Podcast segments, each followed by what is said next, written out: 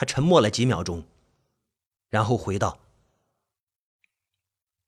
月圆之夜，和下一个宿主交换气息。对不起了，王凯，我今天必须要把你送走。不过你放心，我会把你放在那个纸盒子做成的猫窝里，而且呢，会为你准备足够的猫粮。”在你找到下一个宿主之前，应该不会饿死。对不住了，我就被他拎了起来。我发现自己根本就无力反抗一个人类，尽管我全身炸毛的挥舞着利爪挣扎，也不过是虚张声势而已。我就被他关进了那个纸盒子里，里面还放着两袋没有开封的猫粮，应该足够我吃半个月了。纸盒子被他用透明胶带封了起来，周围只有几个出气口。然后我感受到了一阵接一阵的颠簸，最后颠簸终于停止了。他给我把出气口弄得稍微大了点，但是我的脑袋和身体都无法钻出去。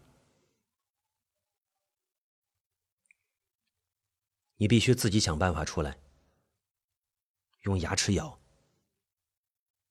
用爪子抓，随便你。记住，身体一旦交换，你要尽快寻找下一个宿主。因为这只猫一旦死了，你也就死了。在你下一次交换身体的时候，也必须要把这些话、把这些禁忌告诉下一个人，不然的话会很麻烦。再见。他的话似乎说完了，我再也没有听到他的声音。我就喵喵喵喵嘶吼着让他不要走，喵喵喵！可是纸盒子外面再也听不到他的声音，怎么办？怎么办？怎么办？怎么办？我内心的恐惧已经到了无以复加的地步，现在只能选择自救了，先要逃出这个纸盒子，不然我一定会死在这里。我疯狂的撕咬着那个出气口，过了大约半个小时，那个出气口终于大到我可以钻出去的程度。我终于从纸盒子里做的牢笼里给逃了出来，但是我还没有逃出另一个牢笼——这只猫的身体。这是哪儿啊？我抬头看了看天，仿佛是某个大楼的角落，旁边就是一个停车场出口。我小心翼翼地顺着墙角探视这个陌生的地方，然后我看到大楼正门的出入口。我必须尽快找到下一个可以跟我交换身体的人。我看到每一个我中意的人的时候，我都会发出哀求一般的喵叫声，喵。但是并不是每个人都会回应我，大多数人看了我一眼就匆匆离开了。我想现在呢是上班时间，他们顾不上理我。我还是先离开吧。对，也许下午下班的时间再来这里就有机会了。我满怀沮丧的叫了一声，准备离开。这个时候，一个约莫二十出头的漂亮女孩大叫起来：“哇，好可爱的一只猫咪啊！”那女孩走过来，摸了摸我的头，我也喵喵叫着回应她的抚摸。好乖啊，你太可爱了。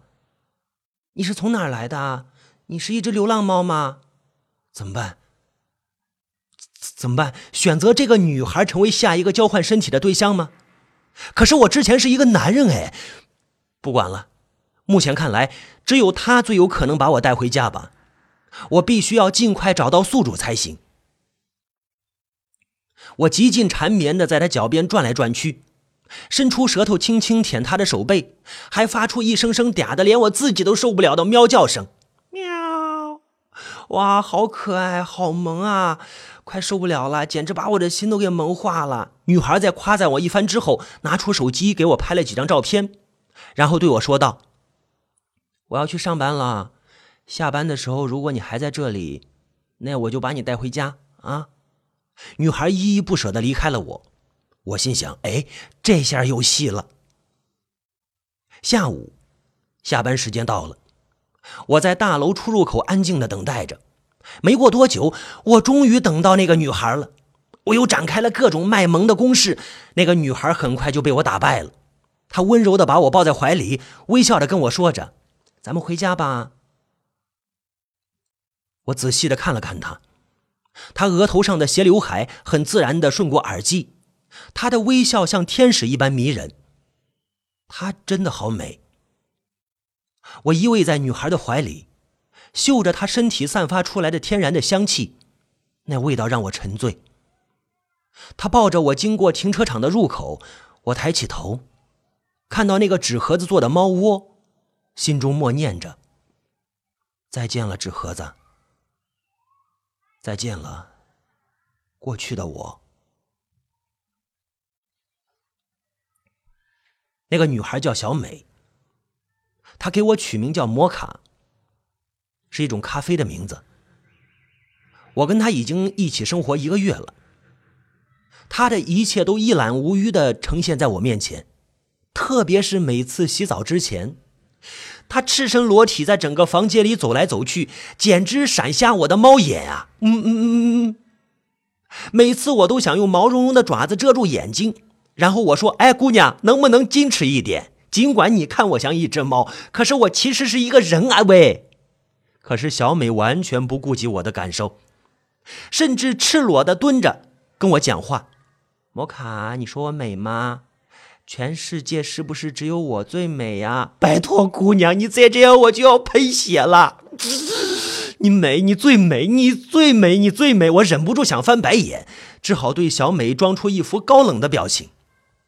其实每一次趁小美洗澡的时候，我都在浴室外面偷看呢。跟小美相处的时间越久，我就越是对她牵肠挂肚。她去上班的时候，我就想小美什么时候回来啊？她睡觉的时候，我就强行挤到她身边躺下来。她吃饭的时候呢，我就在小美的脚边转来转去。哎哎，姑娘吃什么好吃呢？怎么不分我一点啊？分我一点啊！喵！我爱上小美了，我爱上小美了。可是我是一只猫。和小美在一起的第一个月圆之夜，我没有跟她交换身体。我不忍心让小美变成一只猫，我不忍心和她交换身体。我更不忍心抛弃他，让他去寻找下一个交换身体的人。但是如果我不交换身体的话，恐怕我活不了多久了。我明显感觉到这只猫的身体反应越来越迟钝，而且有时候会莫名的疼痛。我想这可能就是猫咪衰老的症状吧。但是。那又怎样？让小美变成一只猫，然后让她去寻找下一个受害者吗？开始我的确是这么想的，可是后来我发现我做不到，因为我不想让别人也陷入这样一个恶性循环。那么，就让这恶心的交换身体的游戏在我这里终结吧。至少我的身边有爱我并且我爱的小美。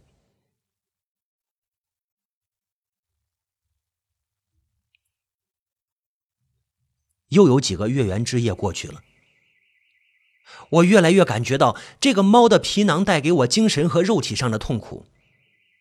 我不想动，不想吃东西，因为我一动起来就感觉身体像是快要散架了一样。而且吃下去的东西也很难消化，连排便都成了一件极其痛苦的事。我唯一的安慰就是看到小美回家，我唯一的快乐就是和小美在一起的时光。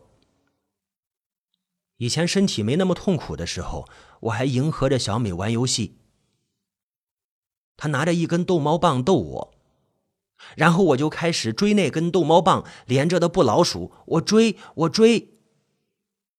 现在，小美拿出逗猫棒的时候，尽管我很想去追那只布老鼠，却只能喵喵的叫几声，因为我身体痛的每走一步都想躺下来。小美心疼的把我抱在怀里，温柔的抚摸着我的脑袋和身体。摩卡，你怎么了？你是不是身体不舒服啊？我虚弱的叫了一声，然后顺从的躺在他的怀里。小美抱起我去了宠物医院。医生检查了我的身体之后，对小美说：“我年纪太大了，器官已经衰竭，所以才会变成现在这样。”医生说我已经活不了多久了。小美听到医生这样说的时候，一下子就哭了出来。小美还问他是选择让我安乐死，还是自然死亡。小美纠结了好一阵子，最后说要陪我走完生命的最后一段路。我听了好想哭啊，可是眼睛里只能勉强挤出一点像眼泪的东西。我挣扎着对小美喵喵叫了几声。我是在跟小美说：“亲爱的小美，带我回家吧。”小美一边哭一边抱着我回家。我努力的伸出手，毛茸茸的手，给小美擦眼泪。我就想告诉她不要哭，跟你在一起的时光很快乐，很幸福。可是我嘴里发出来的只是虚弱的喵喵叫声。最后的日子终于要来了。这一天是周六，小美正好休息。我躺在小美给我布置的猫窝里，脑袋昏昏沉沉，呼吸也无比艰难。前几天小美还用针筒给我喂水和牛奶，可是今天我连水和牛奶都喝不下去了。我看到阳光从窗户里照进来，在地板上留下一个明亮的窗影。我挣扎着站起来，想要往有阳光的地方爬过去。可是我每走一步，每走一步都像是在闯鬼门关。小美领会了我的意思，把我抱到阳光下面。我用尽最后的力气依偎在小美的手边，用舌头轻轻的舔了几下小美的手背。突然，我感觉自己心脏猛烈的抽搐了几下，剧烈的疼痛让我无法呼吸，身体也因为缺氧而本能的挣扎起来。呃，呃，呃，呃，小美把我从地板上抱起来，一边哭一边呼唤着我的名字。可是我再也不能回应她了。我的心脏停止了跳动，意识也慢慢的沉入了无边的黑暗之中。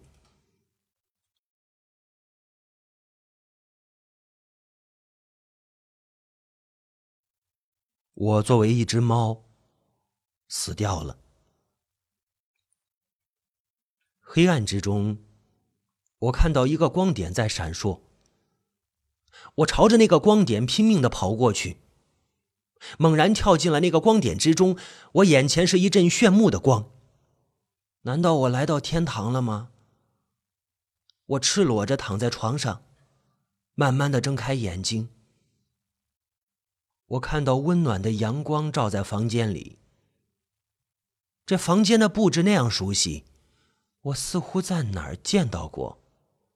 呃，我懵了好一会儿，终于想起来，这不是我变成猫之前睡的那个卧室吗？我看了看自己的身体，我伸出双手和双脚，这不是这不是人类的手和脚吗？我打开卧室门，冲到卫生间。看着镜子里的我，我，我又变回了以前的样子了。我不是在做梦吧？我狠狠的掐了掐自己手臂上的肉，啊啊，好疼！我确定我自己不是在做梦。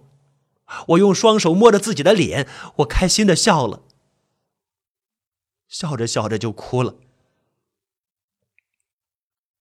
第二天一早，我还在睡梦里，忽然听到一阵急促的敲门声。我揉了揉眼睛，嘴里嚷道：“这人谁呀？大清早的开始敲人家门。”我通过猫眼看了看门外，一个陌生的青年男子站在门口。啊！我猛地一个机灵，我心想：门外这个陌生人不会，不会又是什么怪物吧？我警惕的问了一句：“你是谁啊？有什么事吗？”门外的陌生男子回道：“王先生，我们是邮政公司的，这里有你的一封信。”邮政公司？啊，我有些纳闷邮政公司现在有上门投递服务了？好像是。我打开门，拿到了信之后，立即关上了房门。我的心脏还在剧烈的跳动，看来恢复了恢复成人的样子以后，还是没有完全适应现在的状态。我撕开信封，取出那封信，字迹略有些潦草。但是还能够辨认清楚，我就跟着信的内容读了起来。王凯，你好，可能你收到这封信之后有些诧异。可能你收到这封信之后有些诧异。我想你一定很疑惑，到底谁会写给你这样一封信吧？而且，在现在这个网络发达的时代。竟然还在用这种古老的交流方式，我想你也一定在想，写这封信的人到底是谁？好吧，我就是之前被小米交换身体，然后又夺取了你的身体的人。我是上一个受害者。之前和我交换身体的人曾经告诉我，如果我变成猫以后选择死亡。不管是自然死亡，还是自杀，或者意外死亡，我有可能再度变成人，这个噩梦也就可以结束了。但那只是一种可能而已，我根本不敢轻易尝试，所以我才找到你。而且在我抛弃你以后，也没有告诉你这件事，因为风险实在是太大了。我怕你真死了以后。万一不能变成原来的你，不能破除这个噩梦，那我一定会愧疚一辈子。后来你收养了我，我却找机会和你交换了身体，我想你一定非常生气。对，一定的。当初我发现自己变成一只猫以后，也很愤怒，自己居然被一只猫给耍了。这种震惊、愤怒和恐惧，我都体会过。但是我们都知道，小米并不是一只普通的猫，它的身体里曾经有过不知道多少人的灵魂，每个人都是受害者，但是每个人都不愿意结束这个噩梦般的游戏，除了你。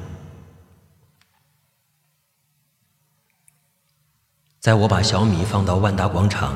一个相对隐蔽的地方以后，我就在远处默默地观察着你。我要让你找到下一个交换身体的对象，我才会放心。至少我心里不会那么愧疚。终于，你成功的找到了那个叫小美的女孩，她很美。不得不说，你这家伙真有眼光。后来。我好几次假装自己是那个大楼的工作人员，借机和小美搭讪，可是小美都不怎么理我。直到后来，我想到她一定很喜欢猫，于是我就跟她谈论猫，结果她很快和我聊起了你，她的摩卡，她对我也放下了戒备，还跟我互留了微信。后来。小美跟我表白说喜欢我，可是我当时根本就没有颜面去接受小美的爱。再说，万一哪天她跟你交换了身体怎么办？我总不能跟你谈恋爱吧？所以，我就对小美说顺其自然，相信老天会有最好的安排。我和小美经常聊起你，我还时常想。你什么时候会和小美交换身体？但是我一直没有发现小美有什么变化。好几个月圆之夜都过去了，你还在小美的家里，我常常暗自为你着急。可是另一方面，又不想你和小美交换身体，因为我发现我已经爱上了小美，她那么美丽，更重要的是，她的心地如此善良，让我自惭形秽。后来我想，你之所以不愿意和小美交换身体，一定是因为你不忍心吧？不然，你早就有机会摆脱这个老猫的躯壳。说不定，你也像我一样爱上她了吧？我默默的关注着小美和你的动向。后来我听小美说，摩卡的身体越来越差了。说不定哪天就会突然死掉。直至昨天，我看到小美给我发信息说，说摩卡死掉了。她把摩卡埋葬在小区花园的桂花树下。不知道为什么，我心里特别难受，想哭却哭不出来。我心想，我太对不起你了，还没有享受过完整的人生。却就这样死掉了。今天早上，我很早就醒来了，我发现自己居然变回了原来的样子。这次我真的哭了，因为我知道你成功了，这个噩梦到这里终于结束了。于是，我给你写下这封信，一早来到你家敲门，给你送信。说了这么多，其实最想对你说一句：对不起，谢谢你，谢谢你结束了这一切。啊，还有，很开心你又变回了王凯，快去找小美吧，只有你才配得上去爱她。我相信你一定会好好珍惜这个美丽的女孩。再见，祝你的人生充满快乐和幸福。一个感觉到惭愧的陌生人。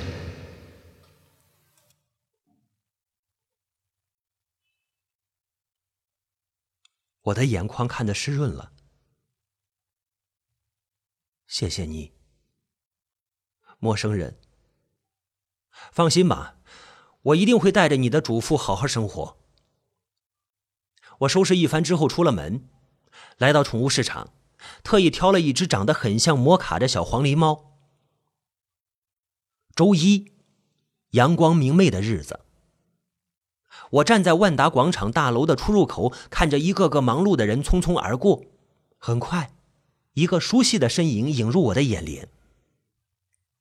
小美，我微笑着叫了一声小美的名字。小美略有些诧异。问我，王凯，你怎么在这儿啊？我从身后提溜出一个笼子，笼子里是一只很像摩卡的小黄狸猫。我微笑着对小美说：“这是我儿子，他叫摩卡。